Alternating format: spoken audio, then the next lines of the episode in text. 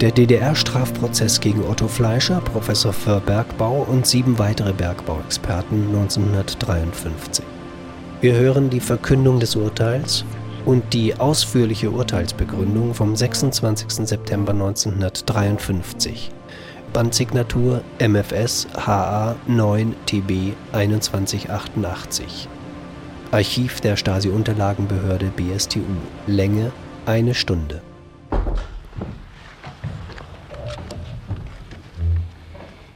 Im Namen des Volkes. Wegen Verbrechens gegen Artikel 6 der Verfassung der Deutschen Demokratischen Republik in Verbindung mit Kontrollratsdirektive Nummer 38 Abschnitt 2 Artikel 3a3 in Tateinheit mit Verbrechen gegen Befehl Nummer 160 der SAMAD werden verurteilt. Die Angeklagten Otto Fleischer und Wilhelm Kappler zu je 15 Jahren Zuchthaus. Der Angeklagte Hans Hertel zu zwölf Jahren Zuchthaus. Der Angeklagte Georg Bank zu acht Jahren Zuchthaus. Der Angeklagte Bruno Fankhene zu vier Jahren und sechs Monaten Zuchthaus. Der Angeklagte Kribus zu fünf Jahren Zuchthaus. Der Angeklagte Konrad Kochaida zu fünf Jahren und sechs Monaten Zuchthaus. Die Angeklagten werden als Belastete eingestuft und den Sühnemaßnahmen des Artikels 9, Ziffer 3 bis 9 der Kontrollratsdirektive Nummer 38 unterworfen, wobei die Dauer der Berufsbeschränkung nach Ziffer 7 auf fünf Jahre festgesetzt wird. Dem Angeklagten Fleischer werden die bürgerlichen Ehrenrechte auf die Dauer von fünf Jahren aberkannt. Die Untersuchungshaft wird angerechnet, die Kosten des Verfahrens werden den Angeklagten auferlegt.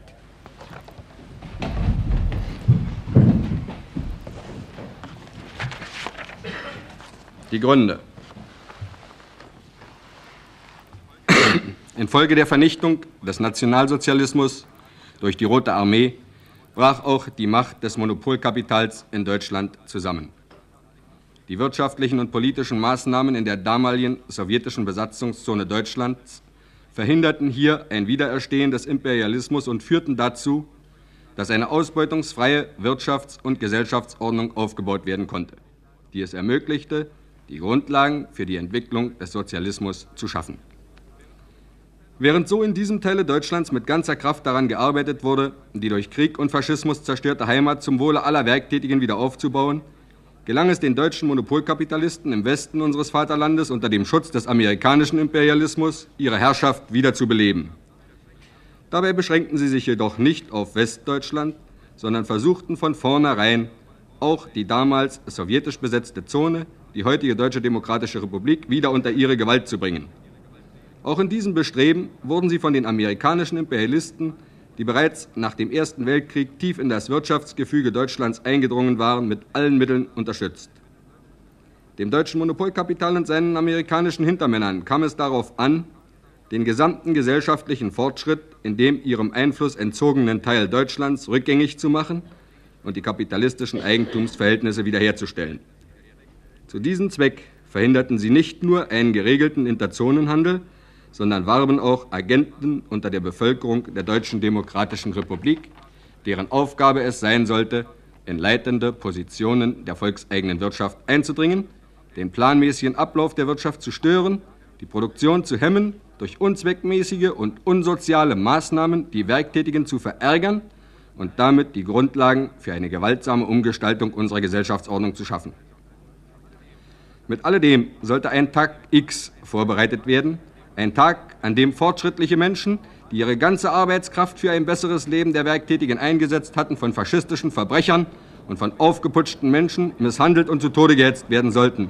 Ein Tag, der den Ausgangspunkt für einen neuen Weltkrieg, der der ganzen Menschheit Verderben und Vernichtung bringen würde, schaffen sollte. Diese verbrecherischen, auf die erneute Knechtung der Arbeiterklasse in der Deutschen Demokratischen Republik abzielenden Pläne können keinem Werktätigen Vorteile, sondern nur Not und Elend bringen. Die von der Regierung der Deutschen Demokratischen Republik unter der maßgebenden Teilnahme der Partei der Arbeiterklasse, der Sozialistischen Einheitspartei Deutschlands, betriebene feindliche und aufbauende Politik, friedliche und aufbauende Politik beruht auf dem festen und vertrauensvollen Bündnis der Arbeiterklasse mit allen werktätigen Klassen und Schichten. Eine der wichtigsten Kräfte dieses Bündnisses ist die werktätige Intelligenz. Die Bedeutung und Rolle der Intelligenz ist bereits in der Verordnung vom 31. März 1949 über die Erhaltung und Entwicklung der deutschen Wissenschaft und Kultur, die weitere Verbesserung der Lage der Intelligenz und die Steigerung ihrer Rolle in der Produktion und im öffentlichen Leben richtig zum Ausdruck gekommen. Im Vorspruch dieser Verordnung heißt es, ohne die großzügige Heranziehung der zur ehrlichen Mitarbeit bereiten Intelligenz, insbesondere auch der bürgerlichen Intelligenz, zum Wirtschaftsaufbau, ist weder der Zwei-Jahr-Plan durchzuführen, noch ein weitgehender Aufschwung einer friedlichen deutschen Wirtschaft zu erreichen. Die rückständige und schädliche Ansicht, dass eine demokratische Gesellschaft und ein neues Leben ohne Heranziehung, Umformung und Umerziehung der alten Gruppen der bürgerlichen Intelligenz zur gemeinsamen schöpferischen Arbeit möglich seien, muss abgelehnt werden. Zugleich ist erforderlich, eine neue Intelligenz aus den Reihen der Arbeiter und Bauern zu schaffen, eine kameradschaftliche Zusammenarbeit zwischen der alten und neuen Intelligenz herzustellen und deren enge Verbundenheit mit dem Volke zu sichern. Die werktätige Intelligenz hat in ihrer Gesamtheit die ihr innerhalb des Klassenbündnisses obliegende Aufgabe loyal und gut erfüllt. In einer Verlautbarung vom 24. Mai 1953 konnte das Zentralkomitee der Sozialistischen Einheitspartei Deutschlands feststellen, die Intelligenz stellt sich zum ersten Mal in unserer Geschichte in den Dienst des werktätigen Volkes, indem sie eine hervorragende Rolle beim Aufbau eines neuen Lebens ohne Ausbeuter spielt. Weiter heißt es darin, das Bündnis der Wissenschaft mit der praktischen Arbeit entwickelt und festigt sich. Es entsteht ein Band der Freundschaft zwischen den Arbeitern und der wissenschaftlich-technischen Intelligenz. Ein solcher grundlegender Umschwung konnte nur unter der Führung der Arbeiterklasse nach dem Sturz der Ausbeuter und der Errichtung der Macht der Werktätigen einsetzen. Dies ist die Grundeinstellung der werktätigen Intelligenz in der Deutschen Demokratischen Republik. Einige wenige Angehörige der alten Intelligenz beschritten jedoch diesen Weg nicht. Sie fühlten sich als Offiziere des Kapitals und konnten sich nicht von ihrer Bindung zu den Monopolherren lösen. Sie erkannten noch immer nicht die Rolle, die sie im Kapitalismus gespielt hatten, sahen nicht, dass ihre eigene Arbeitskraft rücksichtslos ausgebeutet worden war und dass sie überdies noch dazu missbraucht worden waren als Fronvögte ihrer eigenen Ausbeuter, die anderen Werktätigen, insbesondere aber die Arbeiterklasse, anzutreiben und die größtmöglichen Profite aus ihr herauszupressen. So waren sie geneigt, den Verlockungen der enteigneten Monopolherren zu folgen und in deren Interesse gegen die Gesamtheit der Werktätigen und damit auch gegen sich selbst und gegen das Wohl und das Glück ihrer eigenen Kinder und Familien zu arbeiten. Einige dieser Außenseiter der Intelligenz fanden sich in der Leitung der sächsischen Steinkohlenindustrie zusammen. Sie waren einerseits durch ihre frühere gemeinsame Tätigkeit bei, deutschen, bei den deutschen Kohlenmagnaten miteinander verbunden und hatten andererseits dadurch gewisse Berührungspunkte, dass sie vor 1945 in den Gebieten jenseits der Oder-Neiße-Friedensgrenze gelebt hatten. Ebenso wenig äh, wie jedoch ihre Verbrechen typisch für die Haltung der werktätigen Intelligenz in der Deutschen Demokratischen Republik sind, sind sie typisch für die Neubürger. Diese Bürger der Deutschen Demokratischen Republik konnten sich mit zähem Fleiß dank der tatkräftigen Hilfe unseres Staats- und Verwaltungsapparates eine gesicherte und friedliche Existenz schaffen.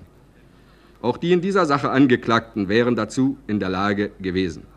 Ihnen waren alle Mittel in die Hand gegeben, zur weiteren Verbesserung ihrer Lebenslage beizutragen und die Grundlagen für eine glückliche Zukunft des ganzen deutschen Volkes zu festigen. Stattdessen zogen sie es vor, im Auftrage der Feinde einer friedlichen Entwicklung das ihnen entgegengebrachte Vertrauen zu missbrauchen, Verrat an dem werktätigen Volke zu üben und schwerste Verbrechen an der Deutschen Demokratischen Republik zu begehen. Angeklagt sind Professor der Bergbaukunde Dr. Otto Fleischer, zuletzt Inhaber eines Lehrstuhls der Bergakademie Freiwerk, der technische Leiter im Martin-Hob-Werk in Zwickau, Bergingenieur Wilhelm Kappler, der technische Leiter im Werk Deutschland, Diplomingenieur Hans Hertel, der Leiter der Abteilung Planung in der VVB Steinkohle in Zwickau, Diplom-Bergingenieur Georg Bank, der Obersteiger im Karl-Marx-Werk Zwickau, Bruno Fankhähnel, der technische Leiter des Martin-Hob-Werkes 4 und später des Karl-Marx-Werkes, Diplom-Bergingenieur Herbert Kribus und der Leiter der Abteilung Gütekontrolle bei der VVB Steinkohle in Zwickau, Diplom-Bergingenieur Konrad Kuchheida. Die Hauptverhandlung hat folgendes Persönlichkeitsbild der Angeklagten ergeben. Der Angeklagte Fleischer entstammt bürgerlichen Kreisen. Er besuchte von 1907 bis 1914 die Volksschule in Trebnitz, Schlesien und anschließend bis zum Jahre 1918 die Oberschule. Bis 1922 arbeitete er als Bergpraktikant auf der Oheimgrube in Kattowitz.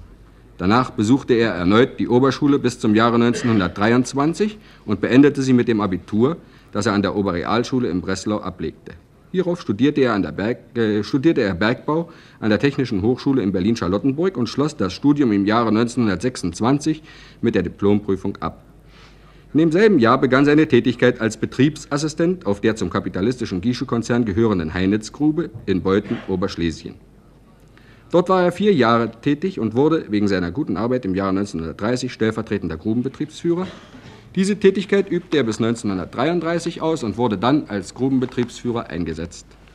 In dieser Stellung war er bis zum Kriegsausbruch 1939 tätig. Er setzte sich aktiv für das narzisstische Regime ein und war von September bis äh, zum, bis von, war von September 1939 bis zum Jahre 1945 Leiter der Giesche Grube in Katowice. In der gleichen Zeit war er auch verpflichteter Mitarbeiter der Gestapo und leistete in deren Auftrage Spitzeldienste gegen Antifaschisten. Infolge seiner intensiven fachlichen und politischen Tätigkeit erhielt er im Jahre 1942 das Kriegsverdienstkreuz zweiter Klasse und im Jahre 1943 den Titel Bergwerksdirektor. Von April bis Ende des Jahres 1945 arbeitete Fleischer als wissenschaftlicher Hilfsarbeiter bei der Bergakademie in Freiberg. Anschließend war er bis Ende März 1950 technischer Leiter des, der damaligen Steinkohlenverwaltung der späteren VVB Steinkohle in Zwickau. Seit April 1950 lehrte er als ordentlicher Professor und Inhaber des Lehrstuhls für Bergbaukunde an der Bergakademie in Freiberg. Seit 1929 gehörte Fleischer der Freimaurerloge Erster Meistergrad und seit 1930 der SPD an. Während der Nazizeit war er Mitglied der DAF und der NSV. Im Jahre 1945 trat er der Kommunistischen Partei Deutschlands bei, um sich eine seiner früheren Position entsprechende Existenz zu sichern. Mit der Vereinigung der beiden Arbeiterparteien wurde er Mitglied der Sozialistischen Einheitspartei Deutschlands, der er bis zu seiner Festnahme angehörte. Andererseits stand er auch mit der Spionageorganisation Zeugen Jehovas in Verbindung und erhielt noch nach deren Verbot von dieser Organisation herausgegebene Hetzschriften.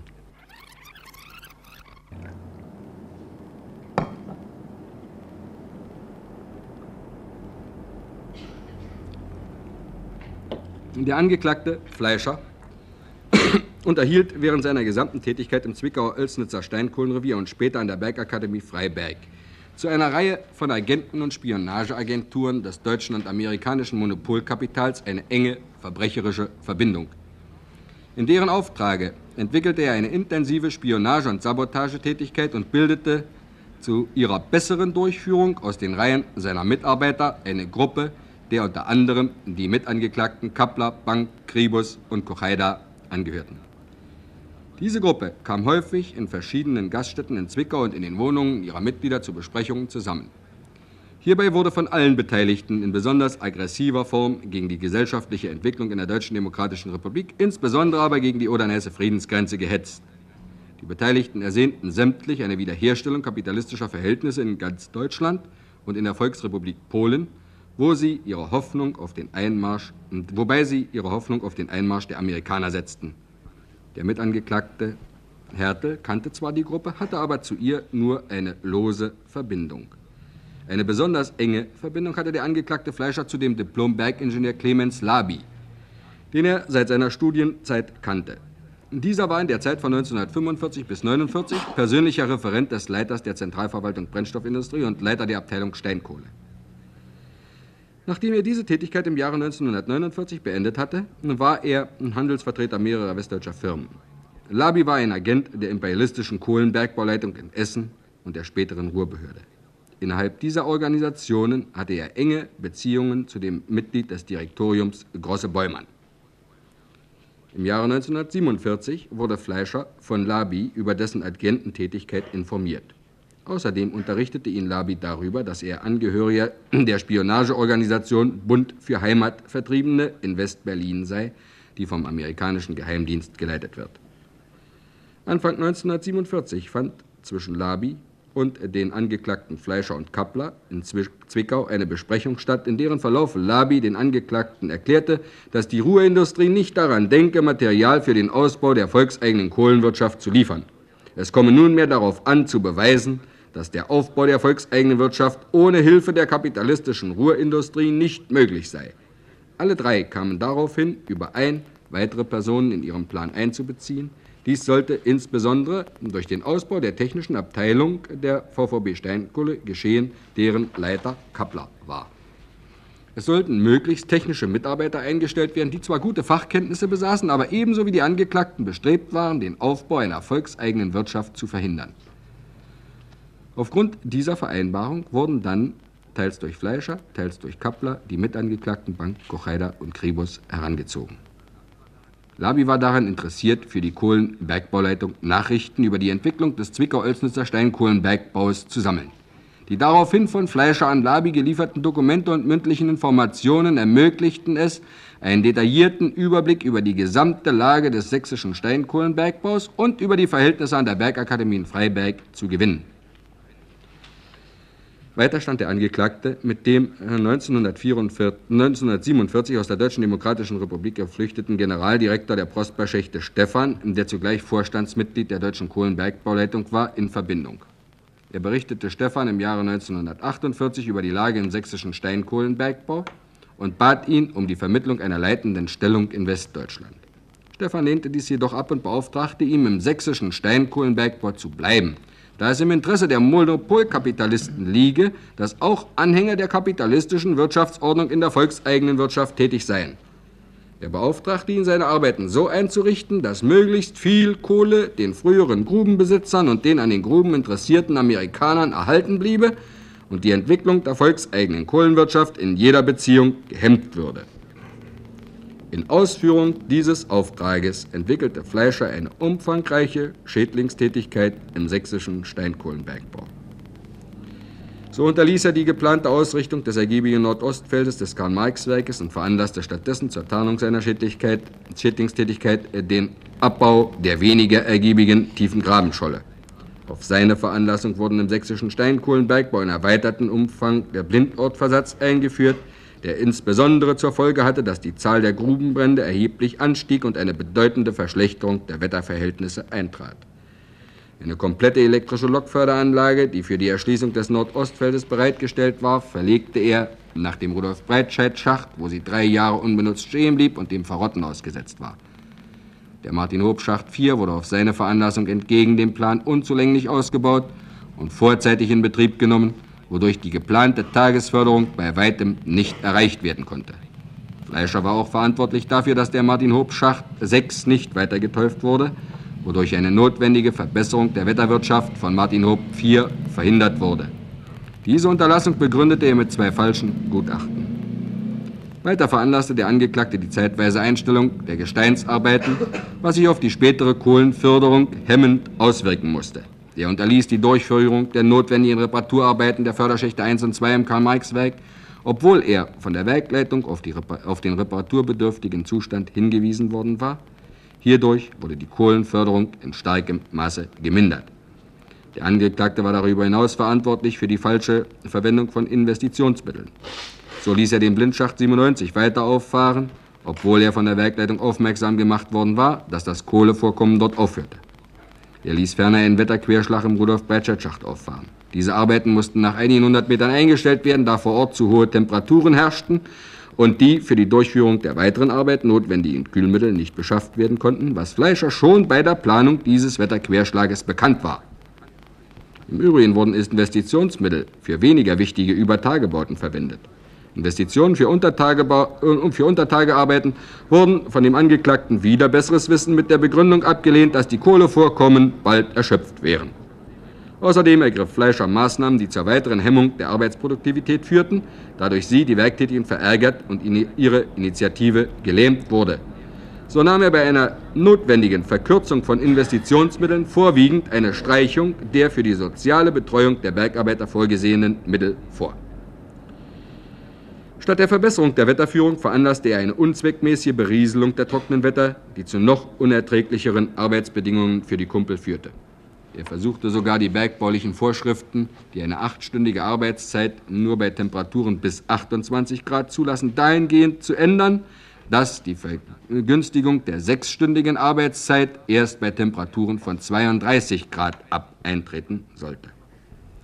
Die neuere Bewegung und die Zyklusarbeit hemmte er, um dadurch die Möglichkeit einer erfolgreichen Entwicklung unserer Wirtschaft zu verhindern. Seine Schädlingstätigkeit versuchte der Angeklagte auf verschiedene Art und Weise zu verschleiern. Eines der wichtigsten Mittel hierfür war, dass er, wenn Bedenken geäußert wurden, die Nachprüfung seiner Anweisungen durch Kommissionen beantragte, in denen dann Mitglieder seiner Gruppe, die entweder von ihm, Labi oder Kappler vorgeschlagen wurden, tätig waren und durch deren Gutachten dann die Richtigkeit der Anweisungen im Allgemeinen bestätigt wurde. Im September 1950 nahm Fleischer mit einem leitenden Mitarbeiter der Kohlenbergbauleitung in Essen, Sabas, der zugleich Verbindungsmann der Kohlenbergbauleitung zur Bonner Regierung war, gelegentlich des Besuches der Bergbauausstellung in Essen Verbindung auf, nachdem er bereits 1948 versucht hatte, in Beziehung zu ihm zu treten. Auf Befragen gab er diesem Auskunft über den Stand der Förderung und Leistung im Steinkohlenbergbau der Deutschen Demokratischen Republik und über die Verhältnisse an der Bergakademie in Freiberg. Von Sabas erhielt er den Auftrag, die Forschungstätigkeit so zu gestalten, dass sie in erster Linie den Interessen der Ruhrindustrie diene. Auch diesem Auftrag kam Fleischer nach. Auf Veranlassung von Sabas stellte er auch einen Vertrauensmann der Spionageorganisation Freiheitliche Juristen, Klinkmüller, an der Bergakademie Freiberg als wissenschaftlichen Hilfsarbeiter ein. Außerdem stand Fleischer mit dem, Sohn, mit dem Schwiegersohn Adenauers, Wehrhahn, dem Besitzer der Horremer Braunkohlengruben und der dazugehörigen Brikettfabriken, in Verbindung. Dem technischen Leiter dieser Betriebe, Bitschnau, machte Fleischer Mitteilung über die Neuorganisation des Braunkohlenbergbaus und den Stand der Entwicklung der Technisierung des Braun im Braunkohlenbergbau sowie über die Neueinteilung der Revierverwaltungen, sodass Bitschnau einen Überblick über die gesamte Braunkohlenindustrie in der Deutschen Demokratischen Republik erhielt. Dem Vertrauensmann der dem Harriman-Konzern angehörenden Anaconda Zinc Corporation, Hessler, übergab er unter anderem technisch-wissenschaftliche Unterlagen über Arbeiten, die er als Professor der Bergakademie Freiberg im Auftrag der Regierung der Deutschen Demokratischen Republik durchgeführt hatte. Seit dem Jahre 1946 gab er Hessler jeweils in Abständen von drei Monaten in dessen Wohnung in Berlin-Dahlem mündliche Informationen über den Entwicklungsstand im Steinkohlenbergbau dem Bergassessor und Abteilungsleiter bei der Kohlenbergbauleitung in Essen, Erlinghagen, versprach er auf dessen dem Bergassessor und Abteilungsleiter bei der Kohlenbergbauleitung in Essen, Erlinghagen, versprach er auf dessen Verlangen genaue Angaben über die Höhe der Unfallziffern und über die Verhältnisse sowie den Mechanisierungsstand im sächsischen Bergbau Soweit er dazu, schon dazu in der Lage war, informierte er ihn darüber mündlich. Dem Abteilungsleiter des westdeutschen Hibernia-Konzerns Kluger machte er Mitteilung über die Verhältnisse an der Bergakademie in Freiberg. Während eines Aufenthalts in Baden-Baden im September 1952 teilte er der SPD-Leitung in Hannover brieflich mit, dass er politisch mit der westdeutschen SPD-Führung übereinstimme, gegen die Regierung der Deutschen Demokratischen Republik eingestellt sei und eine Stellung in Westdeutschland annehmen wolle. Er wisse zwar, dass innerhalb der Deutschen Demokratischen Republik das Ostbüro der SPD arbeite, es sei ihm aber zu gefährlich, sich mit dieser Organisation in Verbindung zu setzen. Im Anschluss hieran bat er um Unterstützung für den Fall, dass er aus der Deutschen Demokratischen Republik flüchten müsse. Ebenfalls versuchte er Unterstützung bei der Spionageorganisation Freie, Freiheitliche Juristen zu finden. Er nahm Verbindung zu dieser Organisation über einen Agenten namens Wagner auf. Dieser teilte daraufhin mit, dass Fleischer mit einer Unterstützung erst rechnen könne, wenn er im Sinne dieser Organisation in der Deutschen Demokratischen Republik gearbeitet habe.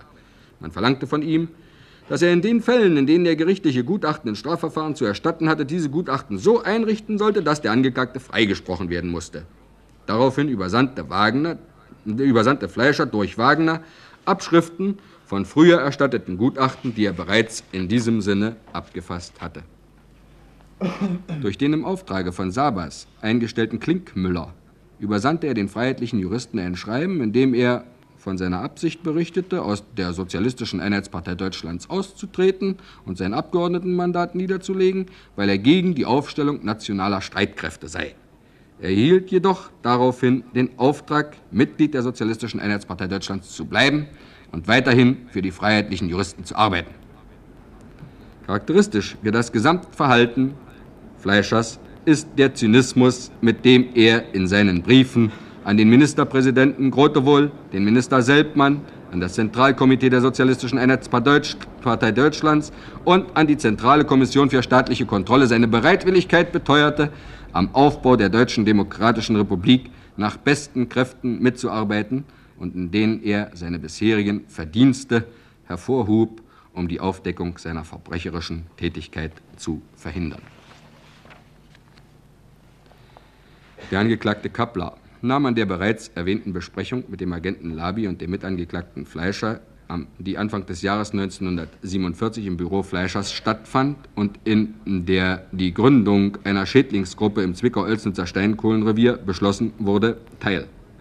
In der Folge erteilte er den Mitangeklagten Bank und Kocheider direkte Aufträge zur Durchführung von Sabotageakten. Sowohl in der vor äh, erwähnten Besprechung als auch äh, in weiteren Besprechungen die in der folgenden Zeit unter den Mitgliedern der Schädlingsgruppe in verschiedenen Gaststätten in Zwickau und auch in den Wohnungen einzelner Mitglieder stattfanden und in denen von den Beteiligten in der übelsten Weise gegen die bestehende Ordnung und die Maßnahmen der Regierung, insbesondere aber auch gegen die Oder-Neiße Friedensgrenze gehetzt wurde, beteiligte sich der Angeklagte Kappler führend. In Ausführung der in der grundlegenden Besprechung festgelegten Richtlinien führte der Angeklagte Kappler während der Zeit seiner Tätigkeit im Zwickau-Oelsnitzer Steinkohlenrevier eine Reihe von Sabotageakten durch, die eine Verschlechterung der Wetterführung und der gesamten Wetterverhältnisse sowie erschwerte Arbeitsbedingungen zur Folge hatten, wodurch wiederum die Initiative der Bergarbeiter gehemmt, Unglücks- und Krankheitsfälle vermehrt, die Arbeitsproduktivität gesenkt und durch Drosselung der Förderung die Erfüllung des auferlegten Plansolls auf das Schwerste gefährdet wurde. So verminderte er als Leiter der Abteilung Planung der VVB Steinkohle gemeinsam mit Fleischer die Anlegung einer tieferen und oberen Sohle im Schacht Martin-Hob 4 und später das Abteufen des Martin-Hob-Schachts 6, der für die Verbesserung der Wetterversorgung des Zwickauer Reviers von ausschlaggebender Bedeutung war. Zum Nachweis dafür, dass das Weiterteufen dieses Schachtes wettertechnisch nicht notwendig sei, stellte er falsche Berechnungen an.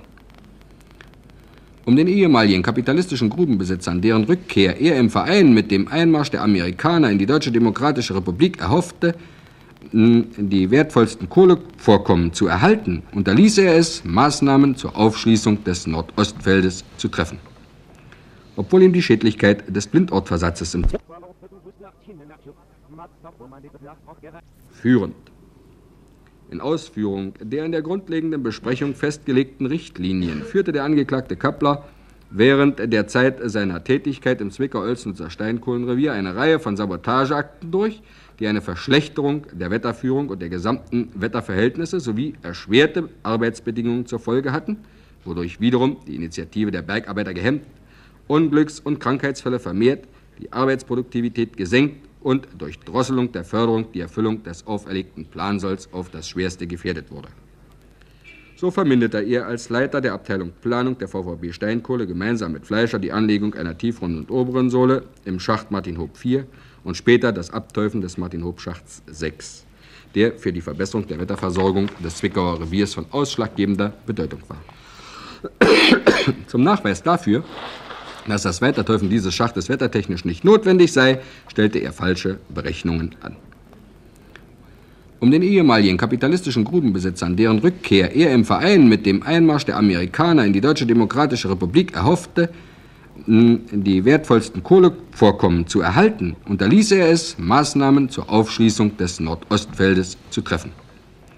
Obwohl ihm die Schädlichkeit des Blindortversatzes im Zwickauer Steinkohlenrevier bekannt und er sich auch darüber im Klaren war, dass sich durch die Anwendung dieser Versatzart die Zahl der Grubenbrände und der Unfälle erhöhen musste, und dann nahm er nichts dagegen. Die Missstände vermehrte er noch durch die völlige Vernachlässigung der Gesteins- und Nachrissarbeiten.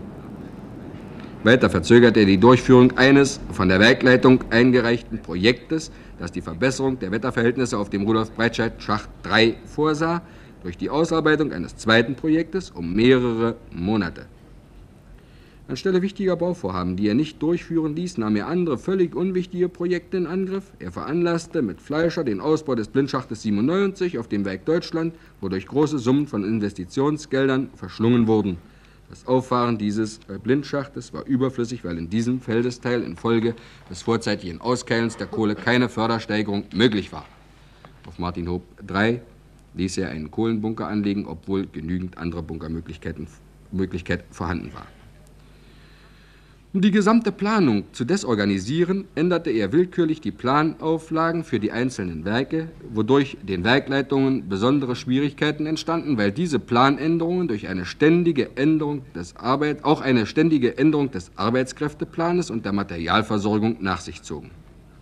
Um wenigstens eine teilweise Planerfüllung vorzutäuschen, senkte er das Fördersoll für einige Schächte, sodass diese imstande waren, dieses Soll, das tiefer als das gesetzliche lag, zu erfüllen. Hierdurch mussten Prämien unberechtigterweise ausgezahlt werden.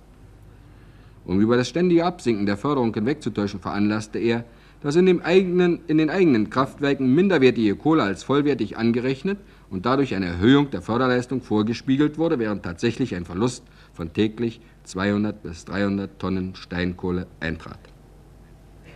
Als technischer Leiter des Martin-Hob-Werkes verhinderte er die Erfüllung des gesetzlichen Planes, indem er die Zyklusarbeit hemmte, die sowjetischen neueren Methoden ablehnte und Förder- und Gewinnungsmittel wie Panzerförder, Schremmmaschinen und Bandanlagen falsch einsetzte. Er führte den sogenannten Realplan, der von den Bergarbeitern als Kapplerplan bezeichnet wurde, ein, nachdem das Fördersoll um 20 Prozent hinter dem gesetzlichen Plan zurückblieb. Außerdem rief er unter den Werktätigen Unzufriedenheit hervor und desorganisierte die gesamte Arbeit, indem er technische Nachwuchskräfte falsch einsetzte und monatelang ohne ihren Fähigkeiten entsprechende Aufgaben im Bergbau beschäftigte. Auch sonst stellte er sich den fortschrittlichen jungen Kräften hemmend in den Weg, indem er das zur Verbesserung der Arbeitsorganisation auf der Grundlage der sowjetischen Wissenschaft gegründete technische Kabinett dadurch ausschaltete, dass er jede fruchtbringende Tätigkeit verhinderte. Von dem Agenten Labi wurde auch Kappler im Jahre 1948 davon unterrichtet, dass er im Auftrage des amerikanischen Geheimdienstes Informationen über den sächsischen Steinkohlenbergbau und die Wismut AG sammle. Kappler unterstützte ihn, indem er durch den ehemaligen Hauptreferenten der, Stein, äh, der Hauptverwaltung Steinkohle Hielscher regelmäßig Durchschriften von Statistiken über Mechanisierungs-, Planungs- und Förderzahlen an Labi übermitteln ließ. Er nahm an mehreren durch Hielscher in Westberliner Lokalen organisierten Zusammenkünften teil, bei denen auch Zobel und der Mitangeklagte Bank zugegen waren.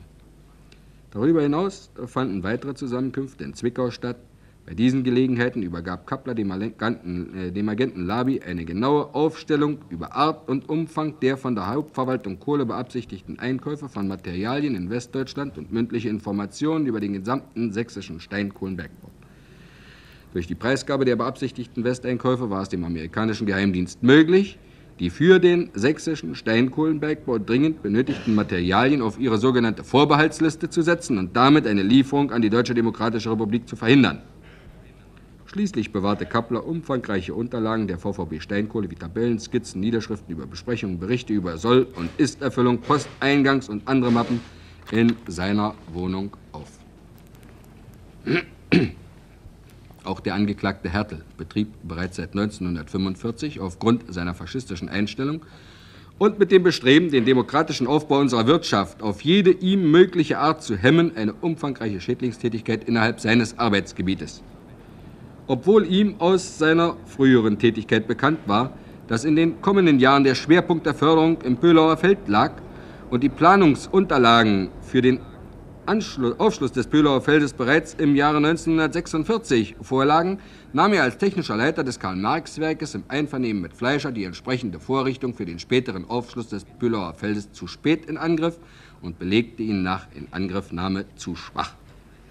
In gleicher Weise hintertrieb er die rechtzeitigen Umbauarbeiten im Blindschacht 8 und die Aufgewältigungsarbeiten des provisorischen Wetterweges im tiefen Querschlag des Blindschachtes 6 nach dem Fuß des Blindschachtes 8 und die rechtzeitige Angriffnahme der Querschläge 820 und 821. Dies hatte die beabsichtigte Folge, dass die Aufschlussarbeiten für das Nordostfeld etwa ein Jahr im Rückstand waren und wegen der Verzögerung in den Jahren nach 1949 für unvorgesehene Fälle keine Reserve, kein Reserveabbau zur Verfügung stand. Ebenfalls im Jahre 1946 befolgte er ohne Widerspruch die vom Fleischer gegebene Weisung zum Abtransport einer elektrischen Grubenlokomotive mit allem Zubehör, weil ihm die Maßnahme geeignet erschien, die fortschrittliche Entwicklung und Mehrleistung im Bergbau zu hemmen. Er ließ in den Jahren 1946 bis 1948 die notwendigen Querschnittserweiterungen der Hauptförderquerschläge nicht mit der erforderlichen Intensität durchführen, um die Schwierigkeiten in der Förderung zu vergrößern und die Entwicklung des Betriebes zu hemmen. Tatsächlich führte dieses Verhalten Hertels dazu, dass die Förderung gedrosselt wurde, da Huntemangel und somit Förderausfall eintrat. Ebenso und mit denselben Folgen unterließ er die intensive Durchführung des Umbaus des Hauptschachtes 1 vom Karl-Marx-Werk, obwohl diese Arbeit wegen des schlechten Zustandes des Ausbaus und der damit verbundenen Betriebsunsicherheit vordringlich war. In den Jahren 1948 bis 1949 gab Hertel die Förderleistung des Schachtes zu niedrig an, um damit eine entsprechend niedrigere Sollauflage zu erhalten. Unter Hinweis auf die schlechten baulichen Zustände des Schachtes machte er gegenüber der Steinkohlenverwaltung technische Angaben, die seine bewusst falschen Behauptungen über die angeblich nicht mögliche Sollerfüllung glaubhaft machen sollten. Durch diese Planmanipulationen erreichte er, dass das äh, dem Karl-Marx-Werk auferlegte Soll um 4 bis 5 Prozent niedriger, als es tatsächlich hätte sein können, festgesetzt wurde. Damit wurden täglich 50 Tonnen Kohle nicht von der Planung erfasst. Mitte des Jahres 1946 gab Hertel auf Vorschlag von Kandler und Fankhene seine Zustimmung zur Anwendung des Blindortversatzes auf dem Karl-Marx-Werk, Karl obwohl ihm die schädlichen Auswirkungen dieser Versatzart in ihren mannigfachen Formen bekannt waren. Die Einführung des Blendortversatzes führte in der Folge zu erheblichen Schäden auf dem Karl-Marx-Werk, die in der Hauptsache im Entstehen von Schlagwettern und Grubenbränden, denen auch Menschenleben zum Opfer fielen, Verschlechterung der Arbeitsbedingungen und der damit verbundenen Verringerung der Produktion bestanden. Nachdem Hertel im Jahre 1945 als äh, technischer Leiter des äh, Werkes Deutschland geworden war, nahm er wiederum Planmanipulationen vor, durch die das Soll für das Werk Deutschland um täglich 30 bis 40 Tonnen gedrückt wurde obwohl dazu in Wirklichkeit keine Notwendigkeit bestand. Ferner bemühte er sich in verantwortungsloser Weise nicht um den rechtzeitigen Einbau einer Schlammleitung, dadurch fehlte es an der Möglichkeit, etwaige Grubenbrände zu bekämpfen. In ebenso verantwortungsloser Weise verhielt er sich bei Bränden. So begab er sich bei einem ihm gemeldeten Brand im November 1952 nur einige, nur, gab er nur einige telefonische Anweisungen vom Bett aus, statt sich ernstlich an Ort und Stelle darum zu kümmern. Auch anlässlich eines Haldenbrandes im April 1952, der eine beträchtliche Störung des Haldenbetriebes zur Folge hatte, kam er seiner Pflicht nicht in dem Maße nach, wie es seine Verantwortlichkeit erfordert hätte, obwohl ihm der bedenkliche Zustand der Halde bekannt war. Auch gegenüber dem zweckdienlichen Einsatz von Maschinen verhielt sich Hertel bewusst gleichgültig. So barg er im Jahr 1951 eine von ihm aufgefundene Blindschachtförderhaspel nicht um sie ihrem Verwendungszweck entsprechend einzusetzen, obwohl er von der VVB Steinkohle in Zwickau dazu beauftragt worden war. Der neuerer Bewegung stand Hertel nicht nur ablehnend gegenüber, sondern er hintertrieb sie sogar. So lehnte er ab, obwohl er selbst Mitglied der Kommission, für betriebliches Vorschlagswesen war, Verbesserungsvorschläge der Bergarbeiter ab und realisierte die bereits in den Jahren 1950, 51 und 52 angenommenen und prämierten Verbesserungsvorschläge nicht. Dadurch erreichte er die von ihm beabsichtigte Verärgerung der Kumpel und eine Lähmung ihrer Initiative. Das Ziel der von Hertel zugegebenen Schädlingstätigkeit war nach seinen Angaben die Hemmung der Entwicklung unserer volkseigenen Wirtschaft, die Verhinderung der Erfüllung der Volkswirtschaftspläne, die Unterstützung der Kriegstreiber und letztlich die Wiederherstellung der kapitalistischen Zustände in ganz Deutschland. Der Angeklagte Hertel war, obwohl er nicht zu dem engeren Kreis der organisierten Schädlingsgruppe Fleischers gehört, von deren Treiben informiert und billigte es, weil es seinen eigenen Zielen entsprach. Er erkannte den verbrecherischen Charakter der Anordnungen Fleischers, von dem er wusste, dass auch er eine gegnerische Haltung gegenüber der fortschrittlichen Entwicklung einnahm. Im November oder Dezember 1949 versuchte er gemeinsam mit, Fle äh, suchte er gemeinsam mit Fleischer den Agenten Hessler in West-Berlin auf, den er Angaben über Arbeitsverhältnisse im Zwickauer Steinkohlenbergbau machte. Bei dieser Gelegenheit übermittelte er Hessler Gerüchte, nach denen der ehemalige Oberbetriebsleiter der Gewerkschaft Morgenstern Brettschneider und der damalige Direktor Hertung im Jahre 1945 nach dem Einmarsch der Sowjetarmee von Arbeitern des Bergwerkes oder von Angehörigen der Sowjetarmee ermordet worden seien, obwohl ihm bekannt war, dass sich Brettschneider und Hartung aus Furcht der äh, vor der Verantwortung für die von ihnen begangenen Kriegsverbrechen Selbstmord begangen hatten. Hertel führte hetzerische Gespräche mit Bank und dem Grubeninspektor Kandler vom Karl-Marx-Werk, deren gegnerische Einstellung er kannte. Er überließ deshalb auch Kandler den gesamten Untertagebetrieb, da er wusste, dass dieser die ihm übertragenen Aufgaben in seinem Sinne, das heißt zur Schädigung der Volkswirtschaft, durchführen würde. Er betrieb auch anlässlich einer Zusammenkunft der Schädlingsgruppe, bei der er einmal mit anwesend war, faschistische Hetze, die sich insbesondere auf die Oder-Neiße-Friedensgrenze bezog. Ende 1949, als sich der Angeklagte Hertel mit der Abdruck, Absicht trug, nach Westdeutschland zu gehen, richtete er mehrere Briefe an verschiedene Adressaten in Westdeutschland mit der Bitte, ihm bei der Stellungssuche behilflich zu sein. Diese Briefe hatten außerdem eine üble Verleumdung der fortschrittlichen Entwicklung der Deutschen Demokratischen Republik zum Inhalt. Der angeklagte Bank gehörte der dem Zwickauer Oelsnitzer Steinkohlenrevier bestehenden Schädlingsgruppe an, nahm an den teils in Gaststätten, teils in den Wohnungen einzelner Gruppenmitglieder durchgeführten Besprechungen teil und beteiligte sich dabei an der gegen die Deutsche Demokratische Republik und gegen die Oder-Neiße Friedensgrenze betriebenen maßlosen Hetze, wobei er den Standpunkt vertrat, dass die Amerikaner kommen müssten und dieselben Zustände, wie sie in Westdeutschland bestehen, auch in, unseren, in unserem Staat hergestellt werden müssten. Wenn in den einzelnen Besprechungen doch keine direkten Aufträge an die Mitglieder der Gruppen gegeben wurden, so waren sich diese doch darüber einig, dass jeder Einzelne in seiner Abteilung Schädlingsarbeit durchzuführen habe. Auf dieser Grundlage führte der Angeklagte Bank während seiner Tätigkeit im Zwickau-Oelsnitzer Steinkohlenrevier seine Schädlingstätigkeit durch. Er stellte, um die Arbeit zu desorganisieren und die Erfüllung des Planes zu verhindern, im Jahr 1948 im Auftrage Fleischers falsche Berechnungen des Fördersolls für das Werk Deutschland auf. Ebenso stellte er die für den Wetterquerschlag von Martinhof II nach Martinhof IV benötigten Investitionsmittel nicht bereit. Er fertigte für das Planjahr 1952 falsche Berechnungen im Arbeitsplan für Lehrlinge an. Hier wurde er von Kappler, hierbei wurde er von Kappler unterstützt. Auch als selbstständiger Leiter der Abteilung Planung der VVB Steinkohle ließ er die Planung der einzelnen Werke nicht nach den Kontrollziffern durchführen, sodass diese nicht mit den Planziffern des Fünfjahrplanes übereinstimmten. Um diese Plansabotage zu verschleiern, leitete er die einzelnen Werke in der Aufschlüsselung des Produktions, des Materials und des Selbstkostenplanes nicht an. Außerdem und erhielt Bank mit Labi seit 1948 Verbindung. In der Zeit von 1949 bis 1951 traf er insgesamt siebenmal, teils in West-Berlin, teils in Zwickau, mit ihm zusammen und tätigte ihm wichtige Unterlagen über das Zwickau-Oelsnitzer Steinkohlenrevier, unter anderem die Jahresübersicht für 1949 aus. Er gab auch mündliche Informationen, die geeignet waren, Labi ein genaues Bild über die Lage und den Stand der Technisierung im Zwickau-Oelsnitzer Steinkohlenrevier zu verschaffen.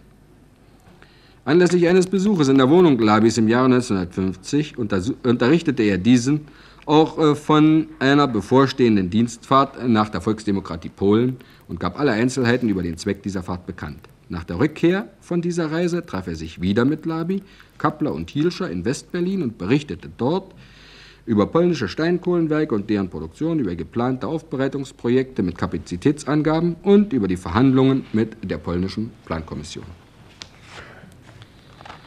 Auch der Angeklagte Fankenel betrieb, getragen von einem unversöhnlichen Hass gegen die sich entwickelnde demokratische Ordnung, bereits seit 1946 eine Schädlingstätigkeit, um bei der Wiedererrichtung des zerschlagenen faschistischen Regimes mitzuhelfen. Auch er betrieb sie, obwohl er nicht zu der organisierten Gruppe der Schädlinge gehörte, auf lange Sicht. Er wendete den für das Karl-Marx-Werk unzweckmäßigen Blindortversatz an, obwohl dafür keine Notwendigkeit bestand und obwohl er wusste, dass dies zu Bränden, Vernichtung von Volksvermögen und Gefährdung der Kumpel führen musste. Er ließ den Blindortversatz auch dann noch anwenden, als es bereits dadurch zu tödlichen Unfällen gekommen war. Erst die folgenschwere Katastrophe auf Martin Hob IV im April 1952 der 48 Menschenleben zum Opfer fielen, ließ ihn Abstand von der weiteren Anwendung des Blindortversatzes nehmen. Frank Hinel vernachlässigte seine Kontrollpflicht. Er duldete, dass an Verwerfungen Kohle stehen blieb. was die Entstehung von Grubenbränden begünstigte.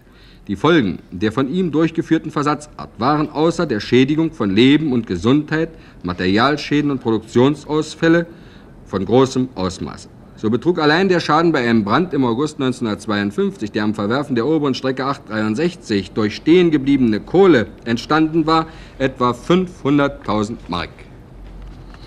Der Angeklagte unternahm auch nichts, Sabotagehandlungen anderer zu verhindern.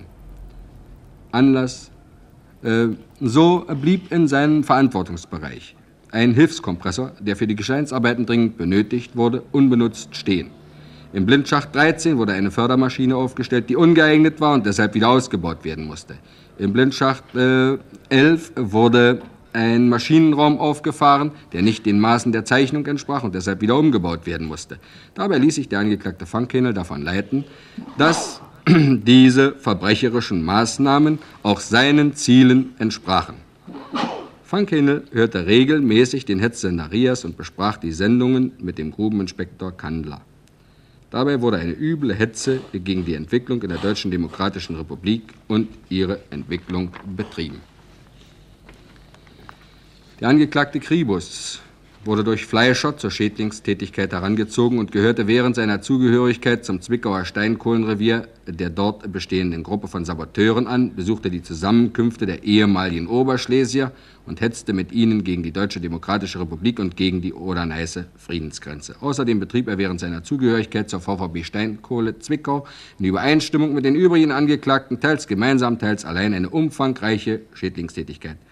Als technischer Leiter des Martin-Hob-Werks 4 vernachlässigte er in dem unsachgemäß angelegten Schacht die dringend notwendigen Nachrissarbeiten an den Wetter- und Förderwegen, wodurch sehr hohe Temperaturen erzeugt würden, die, die wiederum die Arbeitsbedingungen außerordentlich erschwerten, Erkrankungen zur Folge hatten und schließlich die Kohlenförderung hemmten. Er ist verantwortlich für das Nichtanlegen des Hauptwetterquerschlages auf Martinhof 3, das ursächlich für das Ausmaß des Grubenunglücks am 19. April 1952 war. Um die Steinkohlenproduktion zu, zu mindern, ließ er in Zusammenarbeit mit Fleischer die Gesteinsarbeiten für die Aufschließung neuer Kohlenabbaue und für eine gleichmäßige Abbauführung oft für längere Zeit einstellen. Außerdem verhinderte er systematisch eine ausreichende Materialversorgung. Als Leiter des Karl-Marx-Werkes ließ er den Abwetterweg äh, der vierten Steigerabteilung im Querschnitt nicht erweitern, wodurch wiederum erhöhte Temperaturen vor Ort erzeugt wurden. Um die Steigerung der Produktion zu hemmen und die Erleichterung der Arbeitsbedingungen zu hintertreiben, verzögerte er die Einführung einer elektrischen Lokomotivförderung auf dem Karl-Marx-Werk. Ebenso verhinderte er die Durchführung von Verbesserungsvorschlägen der Bergarbeiter und der technischen Intelligenz, wie er auch der Einführung der neueren Methoden und der Zyklusarbeit ablehnend gegenüberstand. Auch der Angeklagte Kochaida schädigte die fortschrittliche Entwicklung unserer Wirtschaft aufgrund seiner noch bestehenden Anhängerschaft zum Faschismus und wurde durch seine Zugehörigkeit zu der organisierten Schädlingsgruppe darin noch bestärkt. Er nahm des Öfteren an den Zusammenkünften der sogenannten ehemaligen Oberschlesier, in denen eine ausgiebige Hetze betrieben wurde, teil. Kochaida wurde Mitte 1951 von Kappler beauftragt, in seinem Arbeitsbereich eine Schädlingstätigkeit zu entwickeln. Daraufhin hat er in seiner Eigenschaft als Leiter der Gütekontrolle, der Abteilung Gütekontrolle, insbesondere die Wassergutgewichte zu hoch festgesetzt, wobei für die Volkswirtschaft ein jährlicher Verlust von etwa 6000 Tonnen Steinkohle entstand. An der Genehmigung dieser überhöhten Wassergutgewichte hielt er auch dann noch fest, als bereits eine Revisionskommission ihre Unrichtigkeit festgestellt hatte und veranlasste dadurch umfangreiche und zeitraubende Nachprüfungsarbeiten. Außer seiner Schädlingstätigkeit und der bei den Zusammenkünften betriebenen faschistischen Hetze schrieb Kocheider in der Zeit von 1949 bis April 1951 etwa sechs Briefe an Bekannte in Westdeutschland und Österreich. Diese Briefe, in denen die Verhältnisse in der Deutschen Demokratischen Republik vollkommen unwahr und entstellt wiedergegeben wurden, enthielten darüber hinaus eine Hetze gegen demokratische Einrichtungen und Errungenschaften und gegen die großzügige Hilfe der Sowjetunion. Er ließ diese Briefe zu seiner Sicherheit teils von Bank, teils von Kappler nach West-Berlin mitnehmen, damit sie von dort befördert werden konnten. Dieser Sachverhalt beruht auf den Angaben der Angeklagten, den Aussagen der in der Hauptverhandlung vernommenen Zeugen und Sachverständigen sowie auf den zum Gegenstand der Hauptverhandlung gemachten Dokumenten. Die Besonderheit dieses Prozesses besteht darin, dass alle Angeklagten mit Ausnahme des Angeklagten Frank Henel, der insoweit eine Sonderstellung einnimmt, zur technischen Intelligenz gehören. Sie haben eine langjährige, umfassende Fachausbildung genossen und sind seit Jahrzehnten im Bergbau tätig. Sie sind sämtlich mit allen technischen Fragen des Bergbaus aufgrund ihrer bereits seit Jahrzehnten ausgeübten Praxis und der damit verbundenen Erfahrungen genauestens vertraut. Ihre langjährige, durch die, Zustände, durch die ständige Zusammenarbeit hervorgerufene enge Verbindung zu den kapitalistischen Unternehmern hat sie zu verschworenen Feinden unserer friedlichen demokratischen Entwicklung gemacht. Dies gilt auch für den Angeklagten Funkhinnel, der durch seine Tätigkeit als Reviersteiger und Obersteiger mit der technischen Intelligenz eng verbunden gewesen ist. Trotz aller Vergünstigungen, die den Angeklagten durch unsere Regierung zuteil geworden sind, haben sie aus ihrer inneren feindlichen Einstellung heraus nur das eine Ziel verfolgt, den Bestand unseres Staates zu untergraben und durch ihre verbrecherische Tätigkeit zu beweisen, dass die Werktätigen nicht in der Lage sind, aus eigener Kraft eine volkseigene Wirtschaft erfolgreich aufzubauen ohne dafür die Hilfe kapitalistischer Unternehmer in Anspruch zu nehmen.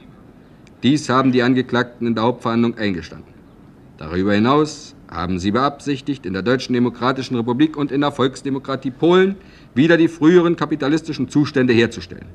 Zur Verwirklichung dieses Zieles haben sie auf die Hilfe der Amerikaner vertraut, während sie selbst durch ihr Verhalten zu einer möglichst erfolgreichen Durchführung des Tages X beizutragen versucht haben.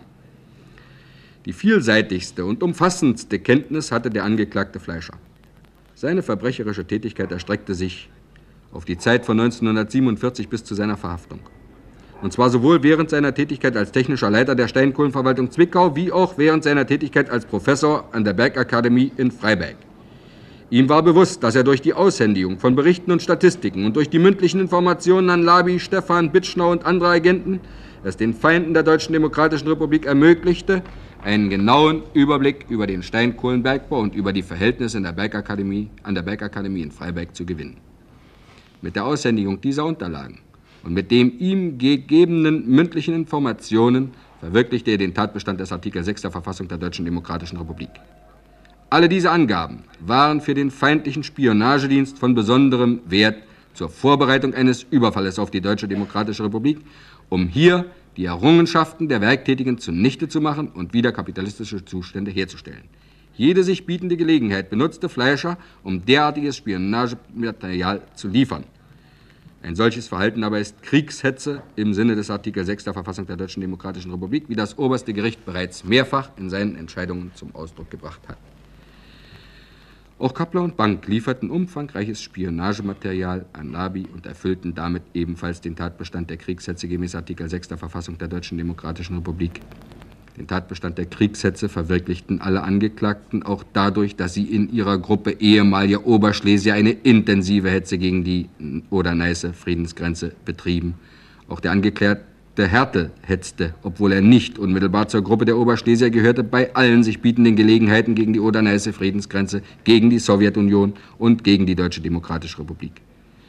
Der Angeklagte Fleischer schmähte darüber hinaus auch bei seinen Besuchen in Westdeutschland die Deutsche Demokratische Republik und ihre Einrichtungen. Auch durch sein Schreiben an die SPD-Leitung in Hannover, in dem er sich gegen die Sozialistische Einheitspartei Deutschlands und gegen die Aufstellung nationaler Streitkräfte aussprach, beging er Kriegshetze ebenso wie durch die Übersendung von Unterlagen und seiner Personalakte an den als Spionagezentrale bekannten Untersuchungsausschuss freiheitlicher Juristen. Hertel und Kuchaida begingen Kriegshet dadurch Kriegshetze, dass sie in einer Reihe von Briefen nach Westdeutschland die Deutsche Demokratische Republik und ihre Einrichtungen in übelster Weise verleumdeten. Gleichzeitig mit der Ausübung von Kriegshetze ist auch der Tatbestand der Kontrollratsdirektive Nummer 38 Abschnitt 2 Artikel 3 A3 verwirklicht, da jede Kriegshetze Propaganda für den Militarismus enthält. Auch darauf hat das oberste Gericht bereits in mehreren Entscheidungen hingewiesen. Dementsprechend haben sich sämtliche Angeklagten gemäß Artikel 6 der Verfassung in Verbindung mit Kontrollratsdirektive Nummer 38 Abschnitt 2 Artikel 3a3 schuldig gemacht. In Tateinheit mit diesen Verbrechen haben die Angeklagten zugleich auch Sabotage im Sinne des Befehls Nummer 160 der SMAD begangen. Ihre gesamte Schädlingstätigkeit hemmte die Steinkohlenförderung, rief Misstrauen der Werktätigen gegen die Regierung der Deutschen Demokratischen Republik hervor und lähmte damit die Tätigkeit der zur Steinkohlenverwaltung Zwickau gehörenden Betriebe.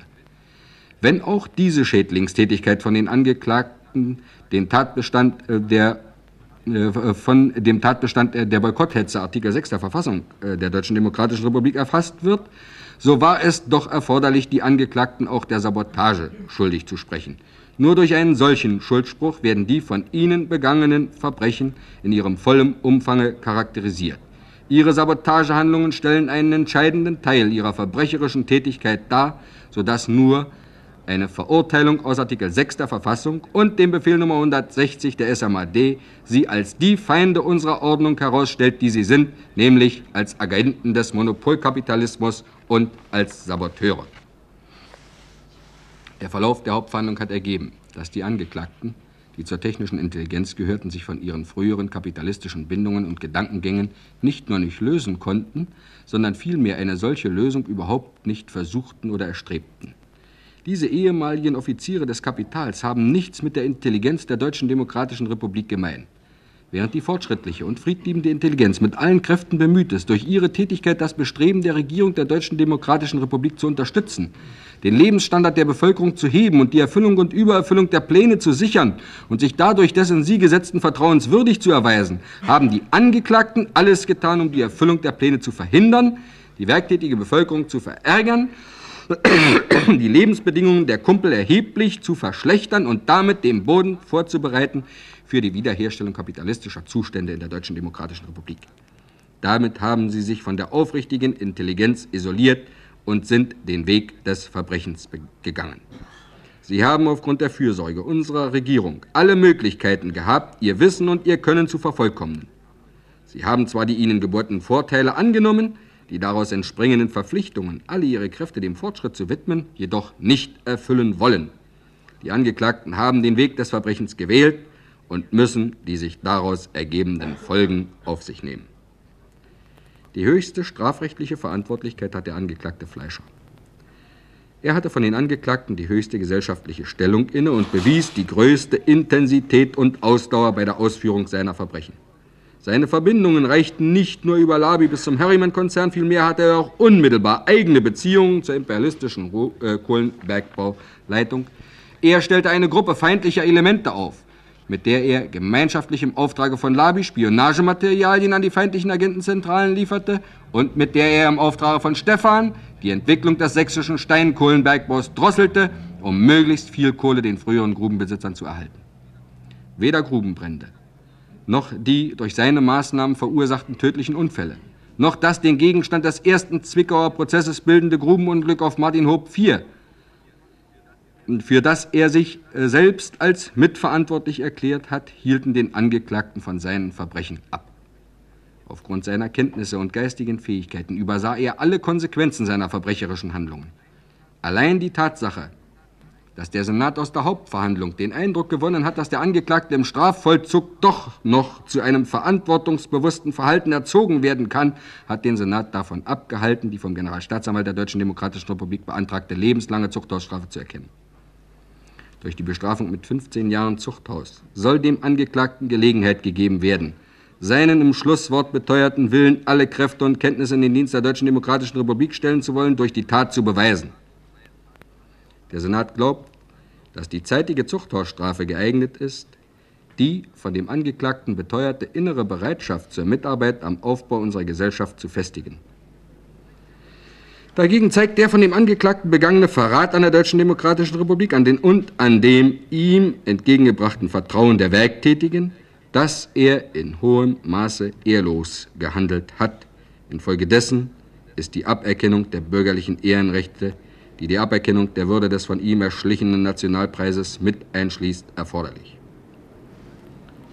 Auch den Angeklagten Kappler trifft eine hohe strafrechtliche Verantwortlichkeit, die sich nicht nur aus seiner gehobenen gesellschaftlichen Stellung, sondern auch aus der Tatsache ergibt, dass er gemeinschaftlich mit Fleischer zu den Organisatoren der von ihm und Fleischer geführten Gruppe gehörte. Auch die von ihm begangenen Verbrechen lassen einen sehr hohen Grad an Intensität und Ausdauer erkennen. Auch er übersah aufgrund seiner geistigen Fähigkeiten und seiner Kenntnisse alle Folgen seiner Verbrechen. Entsprechend dem Antrag des Generalstaatsanwalts hat der Senat die höchste zeitige Zuchthausstrafe für ihn als angemessen erachtet.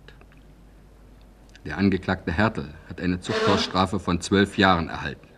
Obwohl er seine Verbrechen ebenfalls mit außerordentlicher Intensität und in skrupelloser Weise ausübte und er bereits vor 1945 sich als einer der übelsten Faschisten betätigte, hat der Senat bei der Strafzumessung berücksichtigt, dass Hertel nicht unmittelbar zu der von Fleischer und Kappler gebildeten Gruppe gehörte, sondern nur in losen Zusammenhang mit ihr stand.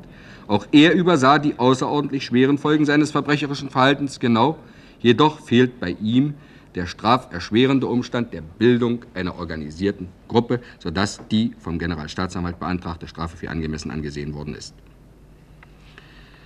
Sowohl hinsichtlich der Schädlingstätigkeit wie der Kriegshetze hat der angeklagte Bank in geringerem, sich in geringerem Umfang schuldig gemacht. Immerhin sind auch die von ihm begangenen Verbrechen besonders gefährlich. Dies gilt insbesondere für sein Verhalten bei der Berechnung der Planzahlen und bei der gerade von ihm innerhalb der Gruppe außerordentlich heftig betriebenen Hetze gegen die Odernäse Friedensgrenze. In Übereinstimmung mit dem Strafantrag hält der Senat eine Strafe von acht Jahren Zuchthaus für angemessen. Weder nach seinem Intelligenzgrad noch nach seiner gesellschaftlichen Stellung hatte der Angeklagte Frank Henel so umfassende Kenntnisse und so umfassenden Einblick in die Folgen seines Handelns wie die übrigen Angeklagten. Auch er erkannte jedoch, dass gerade der von ihm besonders forciert angebannte Blindortversatz auf dem Karl-Marx-Werk sowohl die Sicherheit wie auch die Gesundheit der Bergleute und den ordnungsmäßigen Abbau der Kohlenflöße in hohem Maße beeinträchtigte. Der Angeklagte Funkkenel hatte keine Kenntnis von der von den höheren Funktionären der Verwaltung organisierten Schädlingstätigkeit. Ihm waren viele der den anderen Angeklagten bekannten Zusammenhänge nicht klar. Insbesondere überschätzte er die Schwierigkeiten in der Materialbeschaffung, die von den übrigen Mitangeklagten nur vorgeschützt wurden. Diese Umstände rechtfertigen nicht eine Strafe in der Höhe, wie sie vom Generalstaatsanwalt beantragt wurde. Der Senat hat vielmehr eine Zuchttorstrafe von vier Jahren und sechs Monaten als ausreichend, aber auch erforderlich angesehen. Der Angeklagte Kribus hat schwere Schuld auf sich geladen. In voller Kenntnis der Auswirkungen seiner Verbrechen schädigte er in verantwortlicher Stellung den Aufbau unserer friedlichen demokratischen Wirtschaft im Interesse der westdeutschen Monopolkapitalisten und ihrer amerikanischen Hintermänner. Zu seinen Gunsten muss jedoch berücksichtigt werden, dass er bereits vor Aufdeckung des von ihm und den Mitangeklagten begangenen Verbrechen ernstlich bestrebt war, sich von der von Fleischer und Kappler geführten Schädlingsgruppe zu lösen. Er versuchte, den, er, er versuchte den Weg zu den friedliebenden Kräften der Deutschen Demokratischen Republik zu finden und beging im letzten Jahr vor seiner Verhaftung keine schwerwiegenden Verbrechen mehr. Unter Erwägung dieser Umstände erschien dem Senat die vom Generalstaatsanwalt beantragte Zuchthausstrafe von sieben Jahren als zu hoch und eine Strafe von fünf Jahren Zuchthaus als gerechtfertigt. Der Angeklagte Kuchaida betrieb mit außerordentlicher Hartnäckigkeit seine Schädlingsarbeit, die zu einer empfindlichen Schädigung des Volksvermögens führte. Besonders erschwerend fällt bei ihm ins Gewicht, dass er, auch nachdem sein unverantwortliches Handeln bereits von einer Revisionskommission aufgedeckt worden war, seinen wissentlich falschen Standpunkt verteidigte und dadurch umfangreiche Untersuchungen notwendig machte. Die Intensität seines verbrecherischen Verhaltens kommt weiter in dem von ihm wiederholt nach Westdeutschland und Österreich geschriebenen Briefen zum Ausdruck, in denen er in besonders bösartiger Weise die Zustände in der Deutschen Demokratischen Republik, in der er eine neue Heimat und eine gute Existenz gefunden hatte, verunglimpfte. Diese erschwerenden Umstände haben den Senat dazu veranlasst, über den Antrag des Generalstaatsanwalts hinauszugehen und auf eine Zuchttauschstrafe von fünf Jahren und sechs Monaten zu erkennen. Die Anrechnung der Untersuchungshaft beruht auf 219 Absatz 2 der Strafprozessordnung. Die Kostenentscheidung folgt aus 353 der Strafprozessordnung. Die Angeklagten stehen auf. Das Urteil, das soeben verkündet worden ist, dieses Urteil des ersten Strafsenats des obersten Gerichts ist rechtskräftig und unterliegt keiner Anfechtung durch ein Rechtsmittel. Die Verhandlung ist geschlossen.